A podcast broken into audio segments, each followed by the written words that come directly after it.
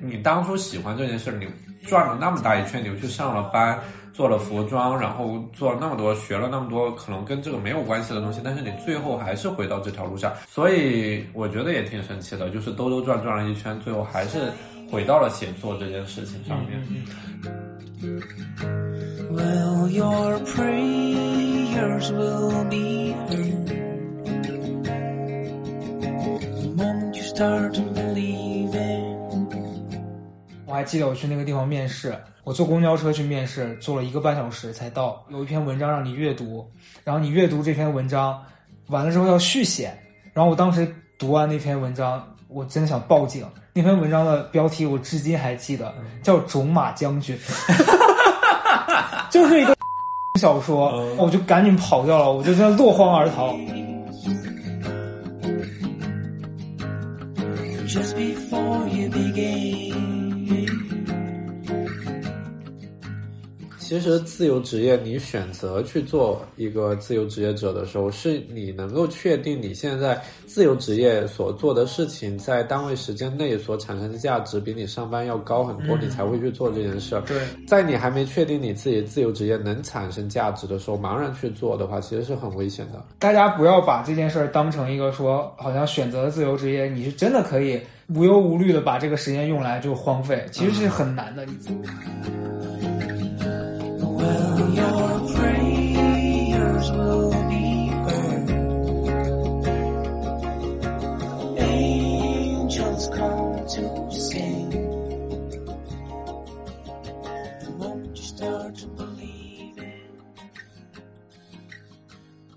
我在一个新朋友的家里面，他们家的书房让我非常的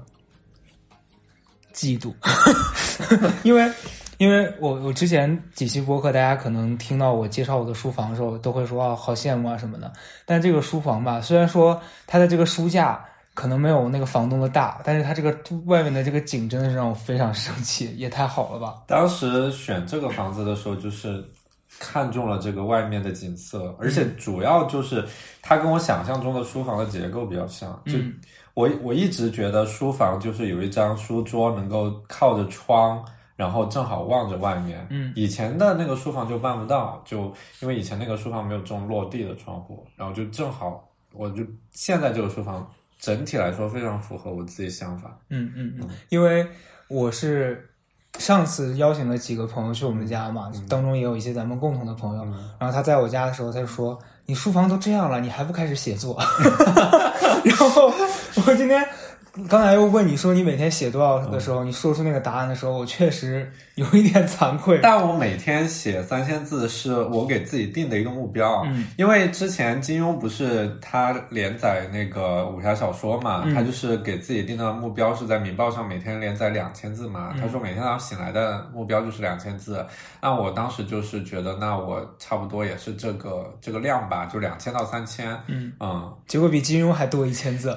呃，但我时间比他长，哦就他其实每天留给自己的创作时间可能没有那么长，但我的时间会比较长。我一般下午从两点钟会写到大概六七点钟吧，晚上、对吃晚饭。OK，那我既然讲到这个工作内容了，我跟大家介绍一下他的身份吧。其实共同的朋友会把我们归类到同样的一个嗯职业，但我其实觉得我现在就是非常愧对这个身份，因为就只出过一本书。然后有一天他发了一个微博开屏给我，嗯上面是你，还有张浩辰，嗯还有好几个那些就是作者。嗯他说你看看人家。所以今天的朋友，你你跟大家介绍一下你自己吧。嗯，大家好，我是钟祥。然后可能还是有很多人不知道我，嗯就是我写东西写了十几年了，其实。哦，对，其实时间很长，但是呢，我中间有几年是没有写东西的，就断开了。现在呢是完完全全的专职在写作。嗯嗯。嗯我要跟大家分享一个特别玄妙的故事，也是我们俩今天一见面，突然回溯回回溯到之前很多年前。嗯，那时候我还是一个涉世未深的大学生，对，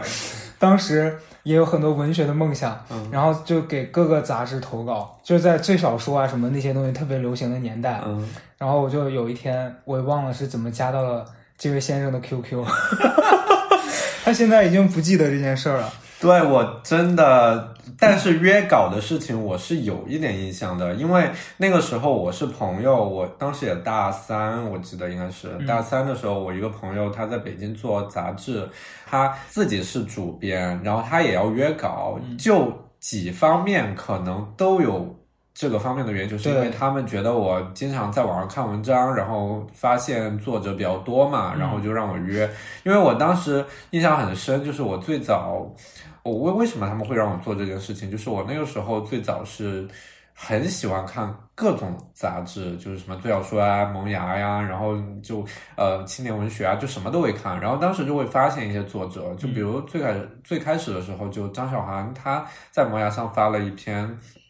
一个小说，然后我看了，我觉得写的非常好，然后我当时就把那个文章推荐给那个做主编的那个朋友了。后来那个主编的那个朋友也让我找张小涵约了一篇，所以就那个时候他们就会觉得我是一个一边写东西一边会发现作者的人，就经常让我去做这种事儿，因为因为他们都比我大嘛，岁数。我又跟大家都是同龄人，就觉得沟通起来会比较方便。但我现在时过境迁，我也已经很久没有去发现新的作者了。说实话，对，反正聊回去就是说，当年他搞这个杂志的时候吧，反正我就跟他勾搭上了，然后投了一篇稿子。写的什么你还记得吗？我还记得写的什么，写的什么？反正是一个故事吧。反正那个故事大概是说，你说是个故事的人没有说好吗？那我总不能说是一篇青春日记吧？嗯反正是一个是一个小说，嗯然后大概内容就是讲说一个人可能在在一个火车上面遇见了几个人，然后后来怎么怎么样了，大概一个那这样。我真的没有印象。对，但是当时这篇文章发出去之后，嗯然后我记得你你当时跟我回说这个这个稿子什么确定会登在这个杂志的第二期上，啊然后啊，还跟我说稿费，我那是我大学的时候，那天我记得我后来收到稿费了吗？没有啊，你那个你那个杂志都没了，有个屁稿费啊！你你第一期都没有，哪有第二期啊？好吧，完全是一个空头支票。然后我当时我记得，我当时暑假，因为大一还是大二，我在家我特别开心，我跟我朋友说，我说啊我的那个稿子被用了，什么就是人生当中第一次被别人录用稿子，是记我小时候在那种当地的那种儿童文学杂志上 发表过的唯一一个稿子，后来就没有了，没有后续了。那我真的你毁了我当时的梦想。好吧，那我现在也没办法负责了。但我很开心，你还是走上了这条道路，恭喜你。是啊，反正就是觉得很神奇。然后后来因为嗯，各种机缘巧合，还是认识了。啊对对兜兜转转，最后还是又重新认识了。对，但但我我反正前两年的时候，嗯，因为我知道你一直在写东西嘛，对，然后中间我今天也跟你聊到，就说我一个朋友对有一从来不读书，有一天突然给我推荐说你要看一本书，是周鸿祥的什么什么书，然后我当时说你为什么会突然读他的书？他就说我读了 怎么我的书不值得一看不？是不是，因为他不读书，他突然读你的书，我会觉得为什么他会选你的书？嗯然后他跟我分享的感受是说什么？他读到里面故事很感动啊，觉得自己在大城市奋斗找到了力量。嗯。然后我就说，哎，真的是，啊，顺便打一下广告，那本书叫做《我只是敢和别人不一样》，然后最近刚好又再版了。因为为什么他能读到这本书，其实也是因为当时真的卖的。卖的很好。嗯就那本书，呃，其实讲到这本书，就要讲到我当时的事情，就是我那会儿其实是在上海工作嘛，嗯我大学毕业之后就没有写过东西了，然后我在上海工作了三年多吧，接近四年的时间，在一家服装公司上班。嗯。然后后来我重新写作，是因为我觉得那个工作太枯燥不说，然后又压力非常的大，因为是家日企，嗯然后就反正当时就觉得，就你刚刚讲的张浩辰嘛，嗯就那个时候浩辰就刚好他出那个，呃，那一本叫叫什么来着？最就是什么自己，你你是最好的自己。还是什么的，我忘记了。就当时他出那一本书，一五年的时候来上海宣传，然后我们就因为一直是朋友嘛，那会儿他就跟我联系说让我去他那个签售会，嗯然后我当时正好我们公司在上海书城旁边，我就正好就翘了下班，下午就去了，然后我看啊人山人海，我那会儿就会心里面非常的怎么讲呢？一个是痒，一个是有一点嫉妒，又有点羡慕，就会觉得我们以前都是一起写东西的，而且我最早跟他是在一家公司，然后后来虽然我们都解约了，也没有在之前的公司上那个继续写了，但是就他在毕业之后就义无反顾的来了北京，但是我就去了上海嘛，就我们俩就很久都不在一个城市了。但是我看到他成功，还是很为他高兴的。然后他当时就问我说：“还写东西吗？”我就说不写了。他就问我为什么不写了，我就说因为要养活自己嘛。我就觉得写书养活不了自己。当时对我来说，因为大学虽然我已经出过三四本四本书了。我出过四本书，但是其实那时候也没有卖起来，稿费也很低，呃，版税拿的点也不高，反正就一本书大概也就拿到一两万块钱吧，就挺少的。你想，我当时就会觉得，如果我一年写一本书，我一年的就靠这一本书拿两三万块钱，我怎么活呢？是对，所以那会儿就放弃了嘛。但是浩辰就跟我说，他说你还是应该写的，就他，因为他一直在坚持写，加上那个时候万不是刚好就是韩寒的那个万，就是还流量挺高的时候嘛，他就说让我也试一下去那个投一下。好，后来就在他的鼓励下吧，一方面，然后也是从他身上看到了一点希望。就我自己确实。呃，那会儿已经没有什么心思去写东西了，然后我上班也没有时间去写东西。后来我就去跟领导提辞职了，然后领导就问我说：“那你要去干嘛？”我说：“我想去写书。”领导就很诧异，因为他觉得我在公司做的工作做的挺好的，而且他们都已经计划把我派到海外去啊什么的。然后当时就说：“那你要辞职的话，你你去写书是非常不稳定的一件事情。”就呃领导就找我谈话谈了好几个月，就一直不让我走。后来我就决定还是要走，然后就后来就有了这本不一样。其实那本不一样是一个过渡期的一个作品，但是因为是在过渡期，其实我那会儿写不出东西来，就是我写东西我都很糟糕，我自己觉得写什么就觉得很差，然后心心情也很糟糕，因为我就辞职之后完全没有一个养活自己的方式了嘛，就觉得那我一定要靠写作把自己给重新找回来。那个时候其实除了写东西，我就还在开一个学校。开学校是因为有有，呃，那个有几个大老板投了钱，就他们相当于是借给我，但是就是也没有利息，但是就随便我什么时候还，就让我去做。但是后来其实是很难的这件事情，因为其实孩子他们。在应试教育下，有很多天赋和一些技能都已经没有了，嗯，甚至也爱好也没有去发展，然后自己就根本不清楚自己喜欢什么，所以后来其实这个模式我们没有找到一个很好的商业模式，所以就没有做下去。嗯，但是在那段时间，就是因为又借了大老板的钱，然后要还钱，一方面呢又想重新完全的投入到写作这个状态，嗯所以，所以就。每天写一篇故事，就开始做了个公众号。每天写一篇故事，就那个时候是希望通过写公众号来找回写作的这个状态吧。嗯，然后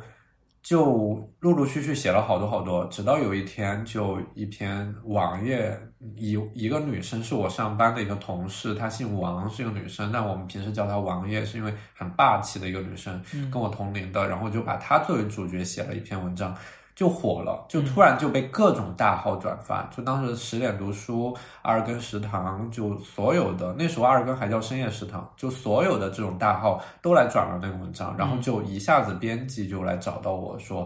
要让我把这个小说整理一下，然后出版，就重新的又有编辑来找我出书了，就是在这个时候，然后那本书也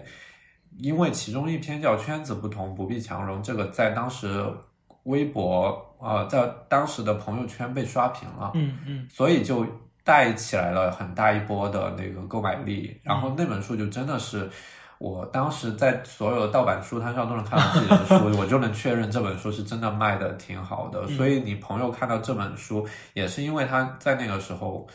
就是他所谓的给他力量，其实那时候也是我靠写这个东西给我自己的力量。嗯，因为我那会儿其实是很。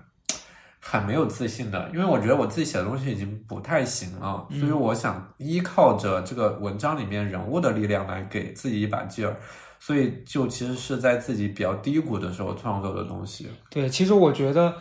有的时候很神奇，就比如说像你刚刚讲的这、这个故事，我听完的感受是觉得，确实你自己可能有时候觉得自己不太 OK，可是对现实告诉你的情况说不是这样子的。对，因为我我像我刚前面跟你讲的说，我自己经历过的这个时段是，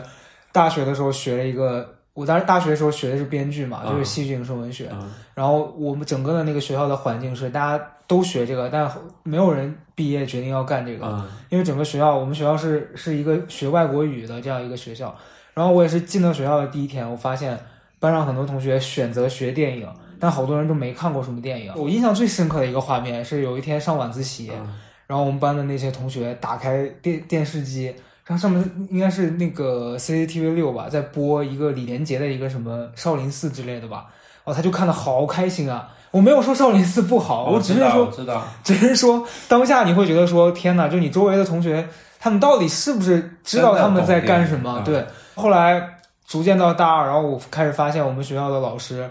我们当时专业课的老师，他的主业是教公务员考试的。我逐渐发现他讲的课，你在百度百科上面能搜到一模一样的那个教案，然后你就会开始很迷茫。然后这个阶段我就开始各各处投稿嘛，然后投了很多都没有人理我，基本上收到的都是拒绝的。唯一一个你给我的肯定，最后杂志没了。后来很长一段时间，我我也是开始有一个自我怀疑，说我要不要再坚持做这件事儿了。嗯。然后我我毕业的时候，我还有一个非常离奇的经历是，嗯。当时投投一个工作嘛，然后那工作是好像是什么网络游戏的编剧，我还记得我去那个地方面试，然后那面试的地方是在我们家就西安那边一个特别边远的一个一个地方，我坐公交车去面试，坐了一个半小时才到，是一个很很独立的一个楼，然后我上去之后就一个特别大的房间，里面大概有四个长桌并在一起，然后一排电脑，每个人在那噼里啪啦打字。我进去之后被被他们那天那个老板面试，他给了我一张卷子，先让我答题。然后那个卷子的前面几道题就类似是什么说你你喜欢读谁的书啊，然后你最近读了哪几本书，然后突然有有一篇文章让你阅读，然后你阅读这篇文章完了之后要续写，然后我当时读完那篇文章，我真的想报警。那篇文章的标题我至今还记得，叫《种马将军》，就是一个色情小说，嗯就讲类似说一个女的什么到一个客栈里面，然后就跟别人发生一些有的没的，然后说请你续写。当时我就真的完全是懵逼，我就我就在那我说，我当时我在问自己，我说我要续写吗？这个东西。然后后来我就挣扎了一会儿，我站起来，我说我说不好意思，我说我可能不太了解你们这儿是干嘛的，我要走了。然后那个男的还拦住了我，他说：“你觉得你不写这个，那你能写出什么别的来吗？”我就赶紧跑掉了，我就这样落荒而逃。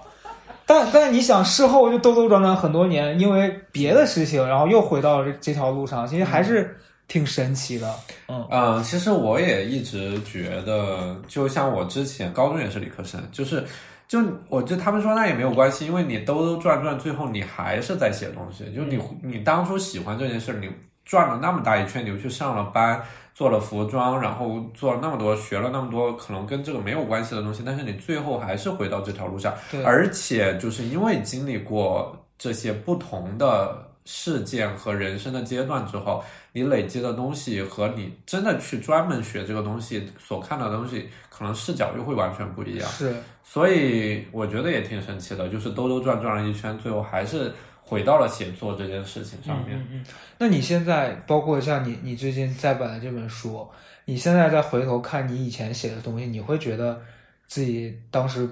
不成熟或怎么样吗？我以前两三年前，我回头去看我大学写的书，嗯我会觉得很糟糕，就是我会觉得很矫情，嗯就是我会觉得说那个时候为什么要用这样的说话方式？就里面人物的说话方式，就是代表了我当时内心的说话方式，我就会觉得自己为什么会这样子。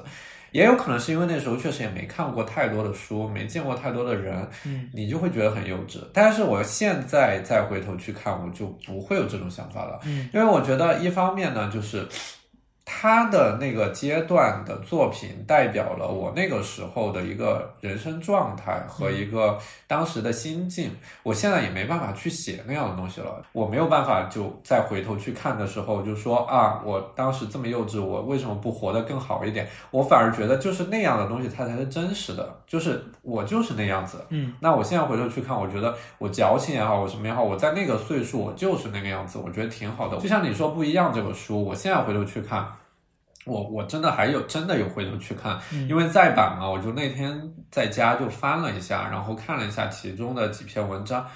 我没有觉得很烂。嗯就是我没有觉得它很烂，我只是觉得那个时候的东西我会表达的比较直接，但我现在可能又会更含蓄一点了，就不会那么直白了。因为其实我在写作的过程当中也经历了好几个阶段。我最早经历的阶段呢，我是希望能够用很华丽的文笔去讲一些氛围的东西，然后把这个这个故事好像看起来很厚重。但后来我就是，我觉得其实跟人生很像，人生就是你先要做很多的加法，再做很多的减法。写作其实也是这样，前面会用很多很多的形容词，一些氛围的描述的句子，然后去烘托一些你你觉得要描述的一些场景。但后来慢慢慢的写作过程当中，我就会发现这些东西都是不必要的。就是我最需要告诉别人的，就是你能走进我的故事，带入我的人物，跟随他们一起经历这场命运。那我觉得这是最重要的。我在这个过程当中，其实也是因为，嗯，因为后来受了几个作者的影响。我早期的时候嘛，因为那时候青春期看的还是青春小说比较多，就那个时候的青春小说就很喜欢用那种华丽的词藻，然后烘托悲伤的情绪。郭敬明啊，呃，类似吧，就是都会看。但是后来呢，就是因为看的书多了之后，你就会发现一些大家就是。你比如说看老舍，比如说看余华，嗯、就看他们的东西的时候，你会发现他们的形容词都不多，但他们的点在于，余华的点是在于他的故事很扎实，嗯人物很立体。老舍的点在于他的他的说话方式很幽默，他的这种幽默呢是幽默中带着讽刺，其实是很难的。后来看钱钟书的书也是，你会发现这些文人他。他在酸别人、在骂别人的时候，他的那种方式尖酸刻薄是你很难去学的，但是他就不会用那种很很过于的一些东西去去讲这些东西，他讲的都很直接，但直接中又带着一些婉转。好，后来最搞笑的就是我最开始的时候，朋友推荐我看易书，嗯，我其实那时候我看不进去易书的书，因为我觉得易书就是。典型的短平快，他的东西呢从来不讲场景，只有对话。然后我说那不就是网络小说嘛？就在我心中觉得不就网络小说嘛？我就看不进去艺术的书那会儿。后来有一天下午，其实我觉得看书也讲天时地利人和，有些书你开始真的就看不进去。对，然后有一天下午也是没有什么事儿，就觉得那我就是随便拿了一本艺术的书，我就翻了一下，我就看进去了。而且我看进去之后，我觉得还蛮好看的。嗯，而且我会发现，我虽然前面觉得一书的东西，我说都是对话，但是你你看过几本他的书之后，你就会发现，虽然别人只写对话，不写情节和这种，其实也有情节，但它的情节大部分是靠对话去推动的。嗯，然后它也没有什么场景的描写，它所有的每一个场景切换速度超级快，两页就换一个场景，就又变成一对新的对话。你会发现，别人只写对话，这个对话都很难写。嗯所以后来就经过这些作者的影响之后，我就会发现，其实表达的方式有很多种，最主要的是要找到一个你自己舒适的方式，然后把这个故事给讲好。所以就差不多这些阶段的过程当中，就慢慢形成了现在的这个东西，就比较直接。所以，所以也可能是因为从不一样开始延续到现在的这种。直接的方式没有太多的变化，我就觉得虽然是一五年的书，但我现在回头看还是觉得还可以。嗯嗯，但是我我我自己会有一个焦虑哈，就是嗯比如说，你像我只出过这一本书，然后我这个书的名字当时起的时候，是因为其实当时想想好好的把这个东西去想一想，因为我觉得不管你以后出几本，但这对你来说这是第一本，你一定要起一个就比较满意的。但那个时候，我现在回想，其实当时出版社可能有很多考量，他会觉得啊、呃什么好卖，然后这个封面怎么设计会比较吸引呃读者的那个注意力，所以当时我自己当时理想中的情况是一样，但是他们给的是完全是以一个商业的模式去嗯。做的。我还记得当时我找了一个私下认识的编辑，嗯。因为他之前给很多那种严肃文学设计封面嘛，然后我就觉得好好看，然后我想让他帮我弄一个，嗯。结果他给我发来两张那种就是国外的那种图库里面两两个图，他说我觉得就要做成这种的，我当时看了好失望，我说天呐，我在你心里就只配这样子的 设计吗？他说不是，他说这这个我们的思路就是你你这个风格可能这样比较好卖，嗯。那时候就很不理解，嗯。包括起名字也是一开始我还想好好想，然后出版社就是一开始就就起的名字又不行，后来我现在后来叫笑着活下去那名字是因为那两年不是特别流行那个表情包嘛，对，我随口一说，然后他就说那行吧。我早上说的，我下午想要去更正的时候，他说已经确定了，那边都已经开始准备了。我真的为什么没有再多想一下就做这个决定？但但反正事后我会觉得，我我尤其是去年跟前年的时候吧，我会觉得说，当你在面对别人质疑你的那个书的内容的时候，你自己又觉得没那么自信的时候，你会觉得这个事儿特别容易被别人说到那个点儿上。但但是我现在也会觉得说，可能你再给我一次机会，我我回到那个时候，我也不一定能做的比那时候更好了啊、你像咱们俩年龄差不多，更早期的时候，你写的书也许会被别人就归类到所谓的青春文学里面。然后对于这种标签，你会觉得很在意吗？我不在意啊，嗯因为我因为我觉得那图书本来就是一个很商业的东西，它就是一个市场化的东西。嗯嗯，虽然大家有些人就觉得，那我格调高，我要看纯文学，我要看外国文学，我要看经典文学，我就看不起通俗小说，我就看不起什么。那金庸的小说也是通俗小说呀，他写的也很通俗。那他被打的标签就是武侠小说，那他只讲武侠吗？他也讲人性。他甚至在很多书的里面的结构，比那种一般的小说，我觉得都要高级很多。就拿《雪山飞狐》来说吧，就那个书，它其实讲的是一个罗生门的故事。故事是靠几个人的对话去拼凑的一个结构。这个结构虽然它很通俗，但是你看的也很容易懂。但是你看到背后的东西，别人也在玩一些文学的结构的方式。那它的标签就是武侠小说，那它也跳脱不出这个。那你你比如说像有很多人，他就会觉得那武侠小说就是登不上大雅之堂的，那就是一个。普通市场化的东西，那我觉得也没有关系啊，因为那你能在一个领域做到极致，能占领这一片天地，那我觉得也很厉害了。你而且所谓的纯文学，我觉得也只是怎么讲呢？就是所谓的纯文学，只是写作者和这个圈子，甚至是评论家对于文体的一种划分。你要说纯文学真的比通俗的东西高级多少，那我觉得也不一定，因为有很多纯文学写的也不好。就是很多，甚至有一些年轻的作者，他为了去靠近这种严肃文学、纯文学，而去模仿那样的笔调和那种说话方式，其实就很刻意。用用那个专业的话来说，就是匠气很重，其实是为了要去把它做成这个样子而去写这样的东西。我觉得我不在意说归类它是青春小说也好，或者说归类它是鸡汤书也好，归类它是什么书也好，因为其实所有的归类嘛，是为了一个上架，嗯，就是你好上架哪个分类，然后另外一方面呢，就是真正它属于什么分类，这是交给读者去判断的。嗯因为读者读完这本书之后，他觉得你这本书就是讲励志的，哪怕你不是写的，不是想它是励志，但他认为你是励志小说，那就是励志小说呗，对他来说有激励的作用，挺好的。那这个到底是什么呢？我觉得是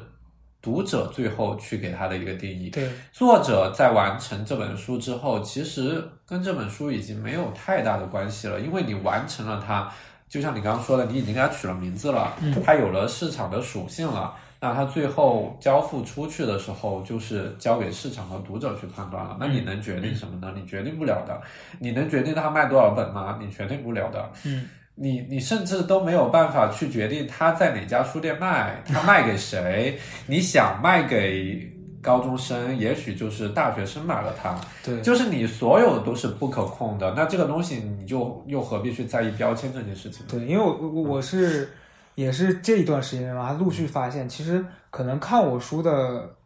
读者的年龄会偏小一些，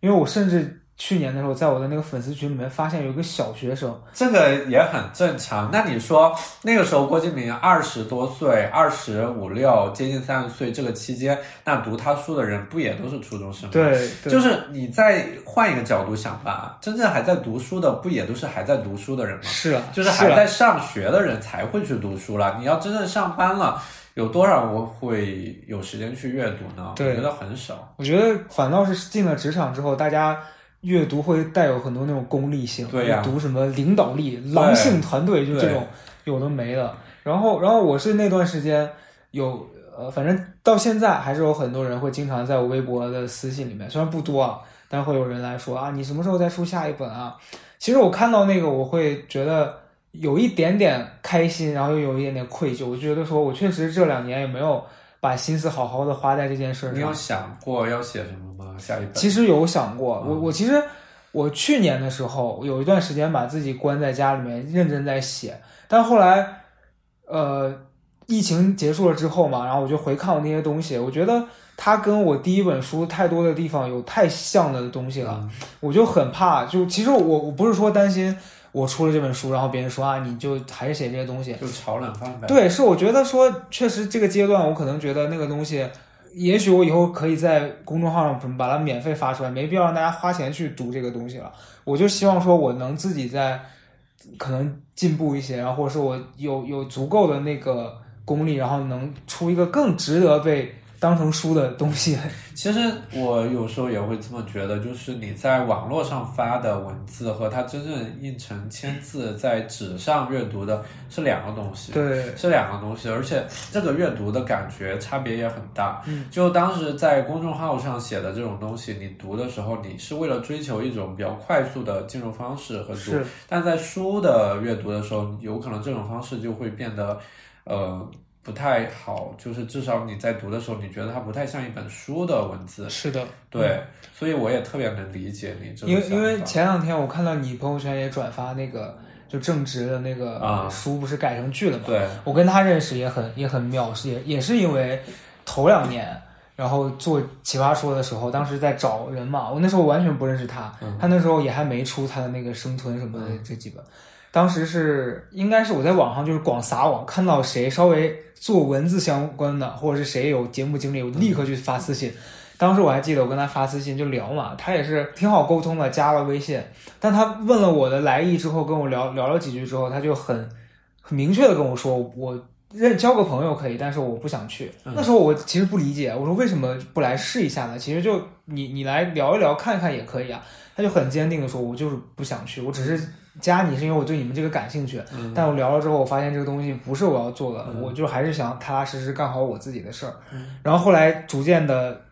过了几年，人家确实也是有了一个代表作。然后后面我我看他最新的那本书嘛，那个先正什么的，也也确实写的很好。然后我我就会觉得说，那我到底在干嘛？就你知道会有一种对比，就觉得人家很坚定。就是非常明确自己到底要做什么。对，我这半年我一直在思考一个问题，就是我什么都想做。你看以前奇葩说录的时候，我就想说我去辩论，嗯奇葩说录完了有别的节目找我，我也想去玩儿，公众号我也想做，然后又想写书。然后你说现在脱口秀来我要去做，我说我到底哪一个是真的我我该做的？我说我不能什么都想要吧。な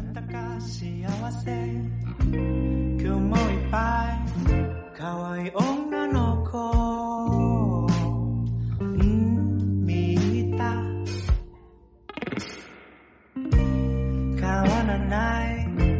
日常なんだか幸せ我觉得我现在跟去年的我自己相比，也是我可能更能确定，就是说，你假如说这几件事里面，你让我挑一个最想做好的，我可能还是想回来写东西吧， 因为那个那个事情是我自己最自在，然后我也觉得我在我的房间里面，我踏踏实实的做一下午这件事儿，我是能投入的进去的。嗯，但你现在可能真的说让我再去录节目呀，干嘛的？我觉得如果冲着好玩儿，可能还是可以去，但你不会想把那个事儿发展成一个事业了。嗯，对，就就像你刚才前面讲的，说你看到张浩晨来那么多人的时候，你会觉得说，哎呦，就我们曾经都是一起为了这个事儿做努力，但为什么人家现在可以这样？嗯，对，对，所以那天你寄了你的新书给我，我回家不是翻翻看了前面几篇嘛，然后我就会觉得说，哎呦，就是我不知道我的那本书有没有机会再 再版啊，但是我会觉得说，在也许这个机会有一天会来，但是我会想说，我真的希望能够静下心来去再做一件就是写书这件事儿。嗯嗯就还是觉得挺挺那什么的。嗯所以今天我来你家的时候，一跟你聊到，我说你你每天花多少时间在这件事上，你能很明确的跟我讲说，呃，每天有几个小时要做多少字儿，我会觉得啊，天哪，我在家干嘛？因为我就怎么讲呢？就是像呃嗯，因为刚才你说嘛，就是你还是因为选择比较多，嗯因为你可以去做节目，可以去呃，比如说奇葩说也好，脱口秀大会也好，或者说你呃经纪人让你去做这样做那样，甚至播客也好，或者说写东西公众号也好，写书也好，就因为你的选择是很多的，你每一样你都可以做，所以说你就会分心。但是对于我来说，我能做的事情不多，这个其实是我的局限性。就比如说，你让我去做奇葩，你让我去去奇葩说，我就不行，我就可能面对一群就大家都那么能言善辩的人，我可能就是会懵。但是你让我把这些东西写下来，我是可以的，就是我写作的这个状态，我是可以的。所以就是我其实是有很多局限性，就比如说，包括我录视频，我开始也是很排斥的。就最开始的时候，也是公司说让我去录一下呃 vlog，然后让我录一些视频。我开始甚至对镜头也很胆怯，我甚至不知道怎么去表达。在这个过程当中，也是一步一步的去慢慢的接触，慢慢的去。去掌握它，但是这个东西就是，其实我自己知道我不擅长，我只能说我去尝试。但是我自己非常擅长的一件事情就是写东西，所以我之所以跟你讲说我每天写三千字，就是因为在那么多的选择里面，我其实是不敢去选，我不是不能选，就像你，你其实是有好多你可以选，但是我其实是没有办法去做的这些事情，就我只能选一个我自己非常有把握的事情，那就是写作。所以说，既然我选择了这件有把握的事情，那我就只能去把它做好。给自己设三千的这个目标，也是因为其实真正专职写作的人就不止我嘛。那像马伯庸，那马伯庸的话，那他别人是每天就跟上班打卡一样，他很早就去他的工作室，从早上可能十点钟开始，写到中午吃午饭，然后吃完午饭午休一个小时，下午继续写，写到晚上吃晚饭，晚饭完了他可能要写到差不多七八点钟他才回家，然后。整个过程就是他每天都当上班一样的，那他的写作时间就可比我长的更多。所以马伯庸他这么高产，他每年都能出那么大部头的这种厚的小说，也是因为当你选择了专职写作的时候，你就是把它完完全全的投入进去。因为对于我来说，我可能还只是写一个下午，我可能白天。早上醒来，我还有别的事情，我有时候可能要健身，有时候要看书，有时候早上起来要遛狗嘛，然后对，还有别的事情，甚至我要刷微博，因为我微博发的比较多嘛，就我还要关注一下微博上的一些热点的东西，然后以及我今天觉得我要讨论一下什么事情，都要准备一下，然后下午就全身心的投入到写东西，然后晚上呢就是可能放松一下，呃，出去玩一下，或者说看个电影或者什么的，嗯就每天的安排其实相对于上班来说，我已经。觉得自己很轻松了，你觉得我三千字，但是你想，我如果上班，我是早上可能九十点钟我就得到公司，我下午可能得七八点钟才能回呢。虽然可能很多时候在摸鱼，但是你这个时间你是霸占着的。对但是你真正你在写作，你就应该感觉到很幸福了，因为你每天只工作那么几个小时。对，因为我我前面有一段时间会经常有人问我说啊，你你们作为自由职业者，你们是不是每天很幸福啊？就想干嘛就干嘛？其实我觉得这个自由就它就是一个相对的，对，因为你可能你确实比正常上班的人来说，你多了很多时间，你可以自由安排。但不好的是你，你如果真的自律性很差，你就真的会把这个时间荒废掉。是的，我中间有一个阶段，可能是真的就就你像那时候公众号可能比较容易挣钱的时候，我就每天可能我花一小部分时间，我把这个事儿做了，我就我就内心会觉得说啊，今天工作了，我可以不用干其他的事情了，然后一整天就可能刷刷手机。出去跟朋友玩一下，就很快就过去了。但那个阶段你过去了之后，突然有一天这个东西不能给你带来很大的商业收益的时候，你会慌，因为你不知道自己除了这个你还能做什么。对，对你像我开始做播客这件事儿，其实是因为我我去年有个阶段，我跟我跟那个朋友聊，我说我觉得我最近就是什么都不想做，嗯，就写书，我觉得我写不出来，每天也没见到很多人，然后跟别人去聊天什么的，我觉得好像我就没那个表达欲，我觉得。整个现在网络环境特别嘈杂，你上微博永远有人跟你吵架，对然后公众号也是永远会碰到 diss 你的评论。那段时间我会觉得我特别的不想跟别人有这种沟通的状态，但后来你觉得不行啊，如你选你选择了一个这样子的职业，后来那个经纪人就说，那你不然找个班儿上吧。我后来一想，那还是就是 做做点事儿吧，就开始做，然后也不知不觉其实也做了挺久的。我会觉得说，就大家不要把这件事儿当成一个说，好像选择自由职业，你是真的可以，呃，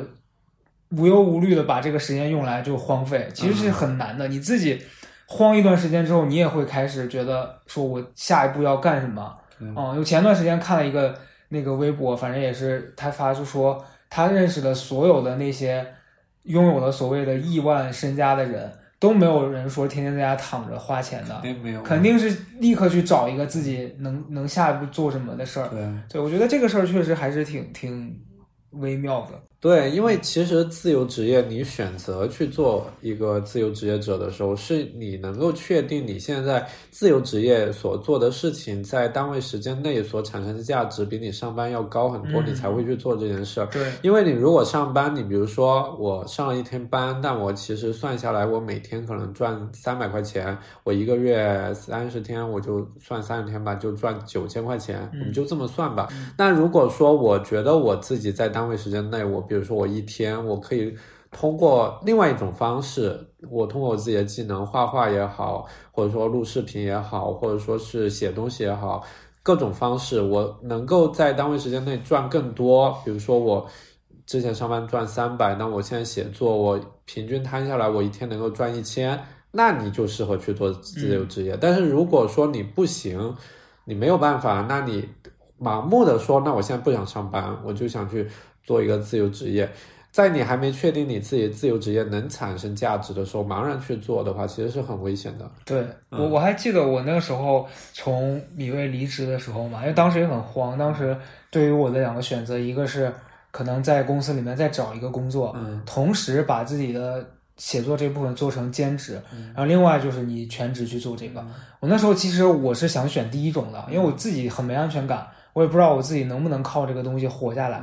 但我很感谢当时公司的那个 HR，就是一个大哥。嗯，大哥当时跟我聊的时候，他就听了我的想法，他很认真的看着我说：“我如果是你，我会选择全职去做这件事儿。他说：“你想以你现在的资历，还有你现在整个的这这几年的经验，你离开这个公司，你还是能找到一个类似的工作，甚至是比这个好很多的工作。他说：“但是如果你失去了这个机会，可能以后就不会有了。他说：“你就出去给自己半年的时间，或者是一年，你你试试，不成了你再回来找工作。这个现在这个职场也不会抛弃你的。”对，然后我就去了。嗯我后来其实我一直没有机会感谢他，后来他也不在那边上班了。嗯但我现在迟早想起来，我还是觉得他就他推了我那么一下，然后让我觉得说好像是可以尝试的。嗯嗯，然后因为我自己也有一个粉丝的微信群嘛，大家经常会在里面聊天。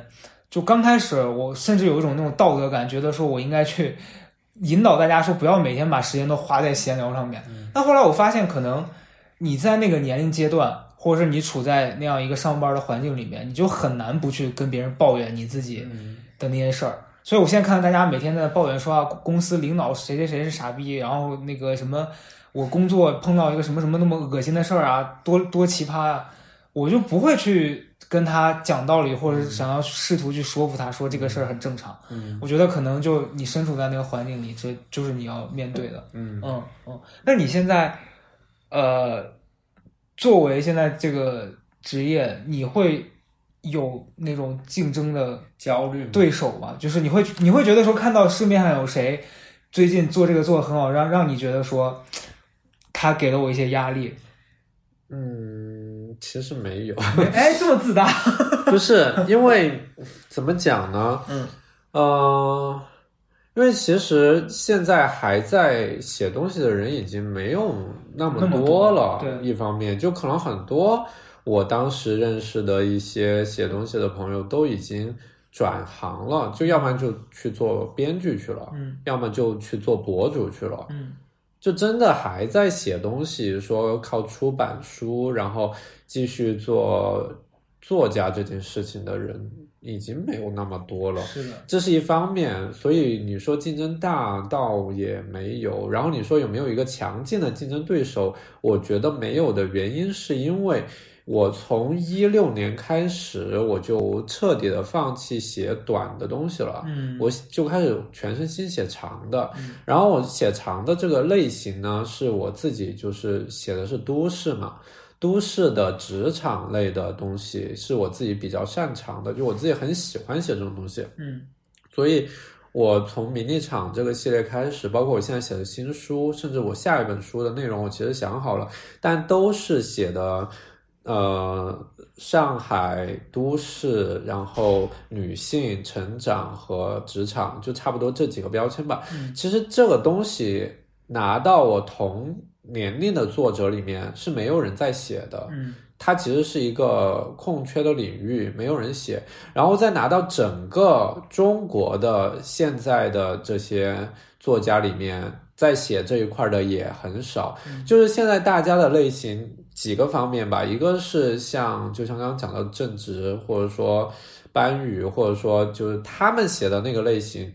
要么是犯罪，要么就是就是那种纯文学的故事，但是基本不都市。嗯然后，呃，我其实自己现在想找一本好看的都市小说，我都很难找到，是就是因为大家其实不接触这个领域。当然，怎么说呢？这个领域可能在电视剧的领域会比较多，就可能都市剧嘛，它在一个是有一个别一个门类在那儿的。但是在书里面，其实早些年是有很多很多都市小说的，但现在其实都很少了。所以你说强劲的对手，我觉得没有，而且写作这件事情，其实大家的风格都不太一样，是就就没有，就真的就是没有。对你，你刚刚提到就是说都市啊，然后白领啊什么这这这一个领域，确实我前段时间在飞机上的时候下了一个那个电子书，是毛利的那个三十岁的第一年，对，因为因为毛利这个就毛利老师，我知道他也是很早嗯上大学的时候，我的那个朋友在读，然后推荐我看，然后那时候看他写一些短的那些文章，我觉得很犀利。嗯后来我前段时间在读他那本书的时候，我就就会有一个感受啊，我我现在又可能要得罪人了，但没关系，反正他也不认识我。然后就我会读到中间的时候，我会觉得他有一种说教的那个味儿特别重，就他会用一些。他中间，我反正我没读完啊，我现在只读到前半部分。嗯他那个主主角的另外一个女性的朋友的角色，嗯然后经常会用一些那种就是教科书指导般的那个对话去嗯掰他。然后我读到那时候，我就会觉得，哎呀，就是现在这个题材怎么匮乏到非得让别人学点什么才能？好像就是说我读书，我不能因为你这个剧情好看，而是非得在这里面获得一些人生的就是要有金句。金句。对，嗯我现在听到“金句”这两个字，我就觉得去妈金句，金个屁！你知道昨天晚上看小舍得，嗯他连那个佟大为说了一个什么，不要跟别人比，要跟自己比，旁边跳出来一个狂写金句，我说这像哪门的金句啊？去说你！嗯我觉得现在这个社会，大家太偏重于说，就是我我要有目的性的去干一件事情对啊、我哪怕看一个电视剧，我都非得在这几分钟里面获得一个人生的小感受。对。就为什么非得这样子呢？你不能因为好看而看它吗？我觉得是整个社会环境的变化吧，嗯就是其实当时也，我有天发微博，其实也讨稍微讨论一下这个事情。我觉得是因为，就现在大家功利性这么重的原因，一个是因为舆论的导向，因为大家总是在讲一些比较性的东西，就是同年龄之间的比较，然后别人能赚多少钱，你你的。为什么差距这么大？然后其实就这种东西，就是像我们上学的时候，家长总在说别人家的孩子，但现在就是社会在告诉你别人是怎么活，而你活成什么样子。就这种东西被加大加深了。我觉得，就以前的互联网呢，它不像现在这么的广泛使用，所以那时候的比较性比较弱。是，就是大家最多比较就是你身边的人，嗯，就是你你在一个厂区也好，你在一个小镇也好，你比来比去，也就是他可能比你一个月多赚一两千，你比他大部分有钱人还是少的，嗯，就是你的视线是比较窄的。对对于我们上一辈的人来说，但是现在不行啊，现在就是是相当于你不仅能看到全中国，你还能看到全世界。是，就是因为你总是把，就这种东西，就是一个互联网带给你把世界变小了的同时，也把焦虑带到了你身边。对，所以为什么大家那么功利性的说，那我花这个时间，我为什么要花？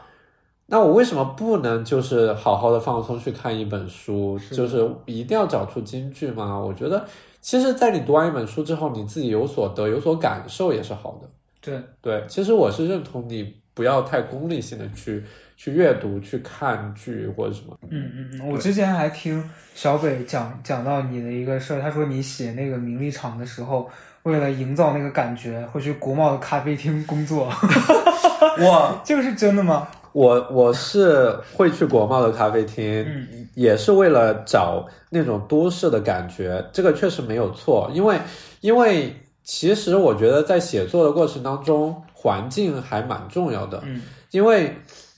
比如说我在重庆，就我每次回重庆写东西和我在北京写东西语感都会完全不一样，啊因为你周围人说话的方式和他们讨论的东西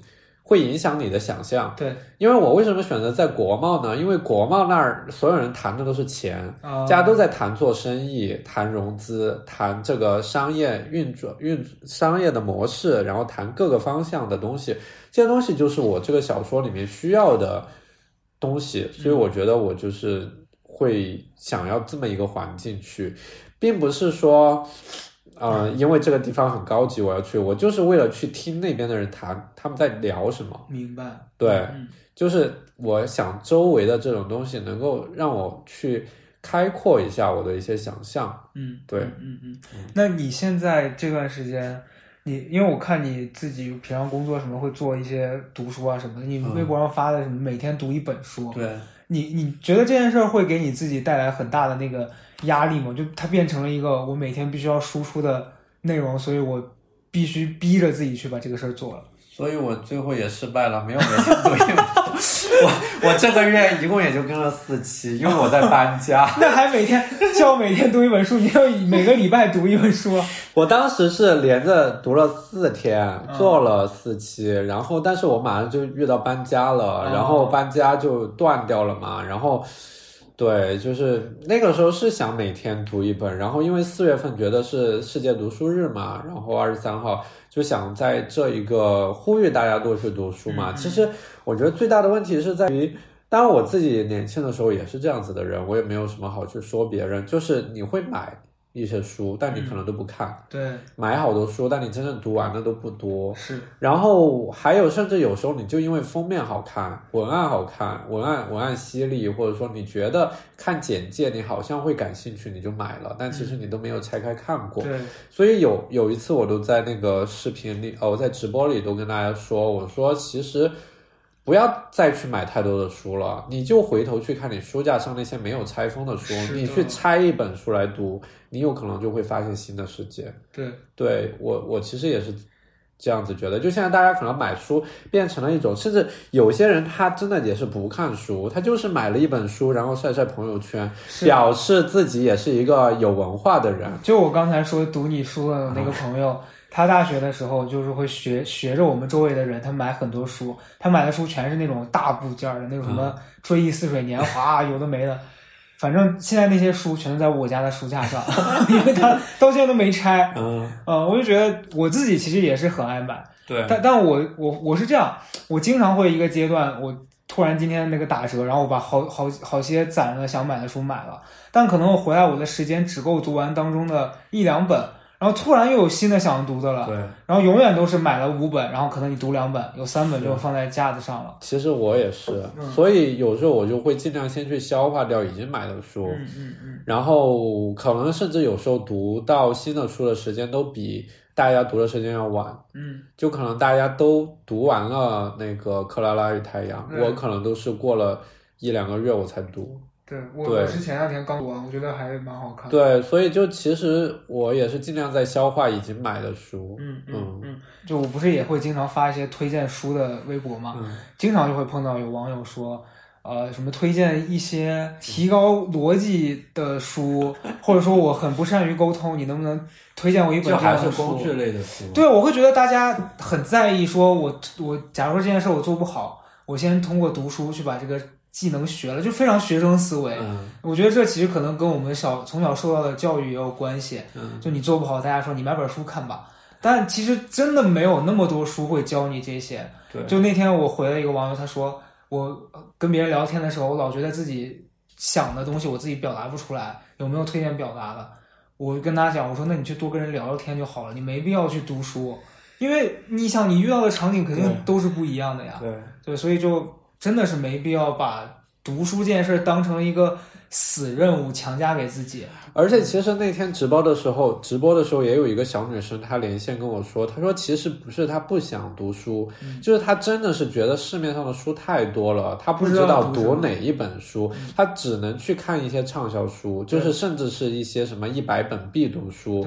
什么《月亮与六便士》啊，然后什么《百年孤独》啊，就是。就是十年前是推荐这些书，十年后还是这些书。其实有很多可以去读的书，我甚至有有一次为了带领大家去读书，我做了一段时间的，就是跟大家一起读一本书。嗯，就是每次我就先说我们要读这一本，然后我们就一起去读，然后在读的过程当中，我有一些什么想法，我就会发到这个微博上，但后来失败了。我失败的原因呢，其实是一方面，我当时选择的这个书是。因为我觉得大家每次一说起菲茨杰拉德，就说了不起的盖茨比，嗯，我就觉得其实他的书不只有这一本书。对对，那我当时就选择了他的《夜色温柔》，然后我选《夜色温柔》，可能一方面是因为《夜色温柔》真的太厚了，嗯，因为菲茨杰拉德自己写也写了六年，就真的是太厚了。然后另外一个呢，就是这本书的，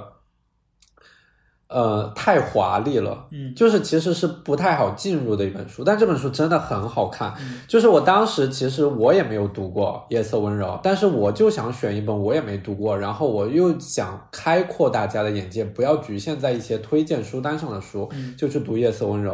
读者真的跟我一起，呃，粉丝真的跟我一起读了，但是这个就存在我书已经读完了，他们还只看了两三章，嗯嗯，就是阅读的速度也有快有慢，然后所以我讨论的一些东西他们可能还没看到，然后甚至就是有一些朋友在读到中间的时候就读不下去了，他觉得太长了这个故事，然后还有一些觉得这个外国小说人名太难记了，对，就很多很多的原因，后来就没有办法。坚持做下去这一件事情，但是在这件事情上，我觉得也是有所收获的，就是我让他们去读了这个书之后，他们就更了解了菲茨杰拉德是谁，嗯，就知道了这个作家更多的事情，而不是仅仅知道《了不起盖茨比》这本书。对对，所以其实我我其实很多时候就是会希望让自己的粉丝的阅读往上提一点，就不单单只是读一些他们觉得比较。比较好读或者说畅销的这种书，嗯，因为我觉得还是要尽量的去推一些可能大家没有那么在意，但是它是很好的书。嗯，我去年的时候有一段时间，呃，可能是跟赵一楠他们录了一个推推荐书的视频，然后当时推荐了一本书是那个吉田修一的那本书叫什么来着？恶不是恶，就那个《啊横道世之介》。啊，横道世之横道世界，因为我那本书也是我第一次读的时候，我会觉得哎呀，好好多特别碎的东西，我就读不进去。然后隔了大概一个月，突然有一天没事儿干，坐在那儿就读完，我觉得还挺有趣的。嗯后来推荐书的时候，我就推了那本书嘛。后来隔了很长时间，我都快忘了这件事儿了。有一个人给我留言，就说为什么你要推这本书？我觉得这本书不好看呀，嗯你能告诉我哪一点好看吗？他这样问我，本能的第一反应说这个人是来找事儿的。嗯但后来我在想，其实也没有了，人家可能是真的就不理解这本书到底为什么会好看。我后来就跟他讲，我说我觉得，就读书这件事儿，其实真的就是非常主观的事情。对，也很个人。对你没办法说，就是我没办法跟你解释清楚这本书，它对我来说，我觉得它哪里打动了我，可能打动我的地方就是没办法打动你。是，我说就就如果你真的觉得不好看的，我说那我觉得可能耽误你的时间了。但是如果你以后还很愿意听听我读的哪些书，我觉得这件事儿我很感谢。嗯然后他后来也就很平和的说：“好的，谢谢你。”但是我确实就是想跟你说，这本书我觉得不好看。我就觉得这件事儿吧，就嗯，就是觉得确实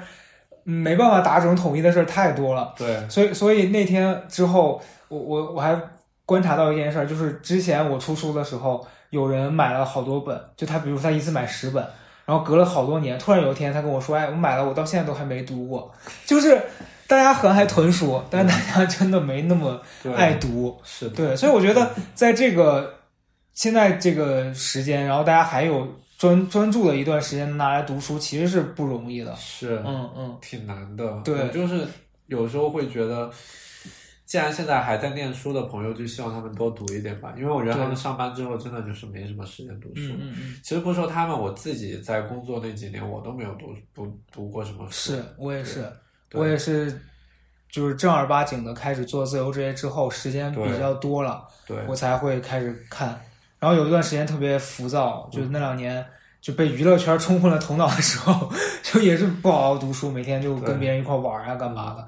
反倒是今年你自己慢慢的从那个圈子里面冷冷，你从那个状态下面冷静下来了，你会发现说读书这件事儿能让你获得一些安静的思考的时刻，你觉得这个还是挺难得的。对，嗯嗯，那你自己会有一个所谓的目标吗？说非要在这个行业里面干到什么程度？你觉得 OK？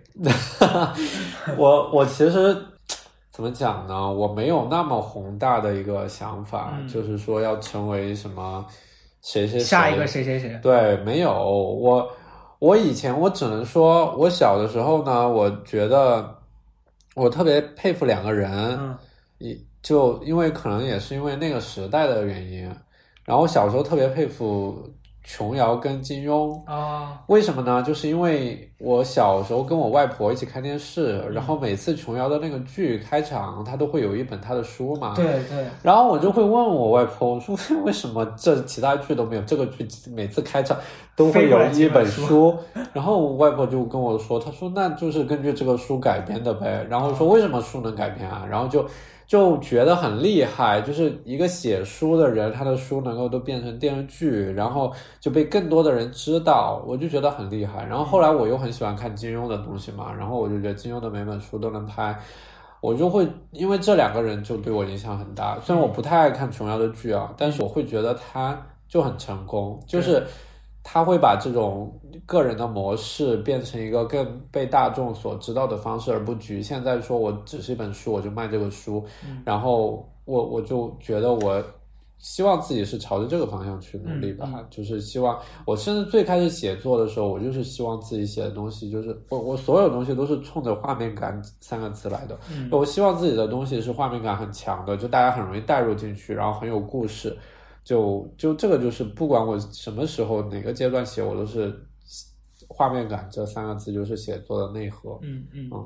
像你刚提到琼瑶，我我又想到一件事儿，就其实现在网上大家对她的评价都比较负面对比较负面，然后也偏一个方向走。对就然后大家开他的玩笑，也都会以他某一件人生当中的事儿去嗯疯狂的去开他这个玩笑。然后我是前两年也是读了他一本他那个自传，对就是那本书之后，我突然也是了解到说，哦，他他的人生其实那么戏剧化，所以才他在他的那个作品里面有相应的投射。然后我觉得，就读书这件事儿，对于我个人来说吧，就有的时候可能我不愿意去跟别人把太多的时间花费在社交上啊，嗯或者是我不想在一个非常吵的环境里面去跟别人有一些所谓的竞争。读书这件事儿是能让我从那个氛围里面跳出来，安静下来。嗯因为我记得我我自己吧，我从大学的时候，因为每年暑假其实大家不是都不知道要去干什么嘛，然后我当时有一个特别好的女生朋友，她就每每一年假期他都会问我说：“你今年暑假有什么安排？”我说：“就在家看看书，写写字儿吧。”然后大概到他问我的第三次还是第四次，就已经快毕业了，我还是这个回答的时候，他有一天他就特别不耐烦，他说：“你你为什么每次都这样啊？也没见你就做什么事儿，你为什么老是就在家读读书？你到底在读什么啊？但但我觉得很神奇，就到这么多年后，我确实一直还在坚持着就是这样的生活方式。嗯所以我觉得大家就，如果你真的是能通过这件事儿获得所谓的安宁，我觉得挺好的。对嗯嗯，就没必要说非得去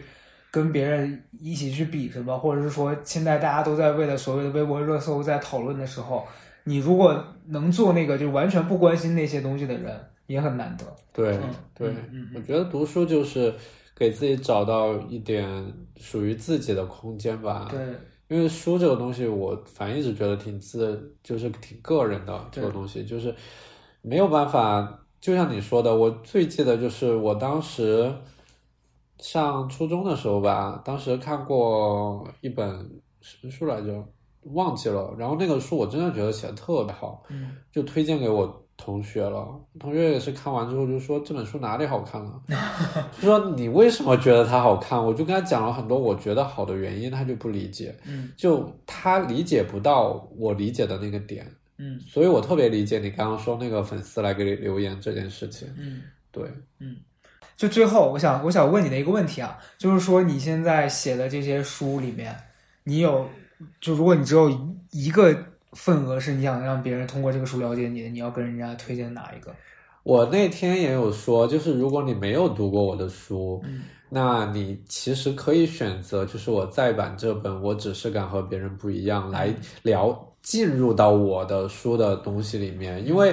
它相当于是我一五年到现在二一年这这么多年期间六年吧，嗯这六年的时间一个起点，嗯是一个重新的起点，嗯也是我这六年围绕着这本书展开的各种事情的一个起点。嗯因为这本书里面那个王爷是一个短篇的形式写出来的，也因为这个短篇受欢迎，我才把它改成了长篇，那个米粒场的几本。因为第三本今年也要出了，但是就大结局还在排在下半年吧档期，所以其实是因为这一本书有了后面的这么多书，它就像是我重新在兜兜转转之后找到的一个新的一个出发的口，所以它既是我自己的出发口，也是我觉得读者可以通过这本书来了解到我后续的东西的一个、一个点。嗯。对，嗯，所以我想跟大家说的是，如果今天你们听完我们的这期的聊天，然后想了解他的作品，然后他这个人，就可以去看他的这本《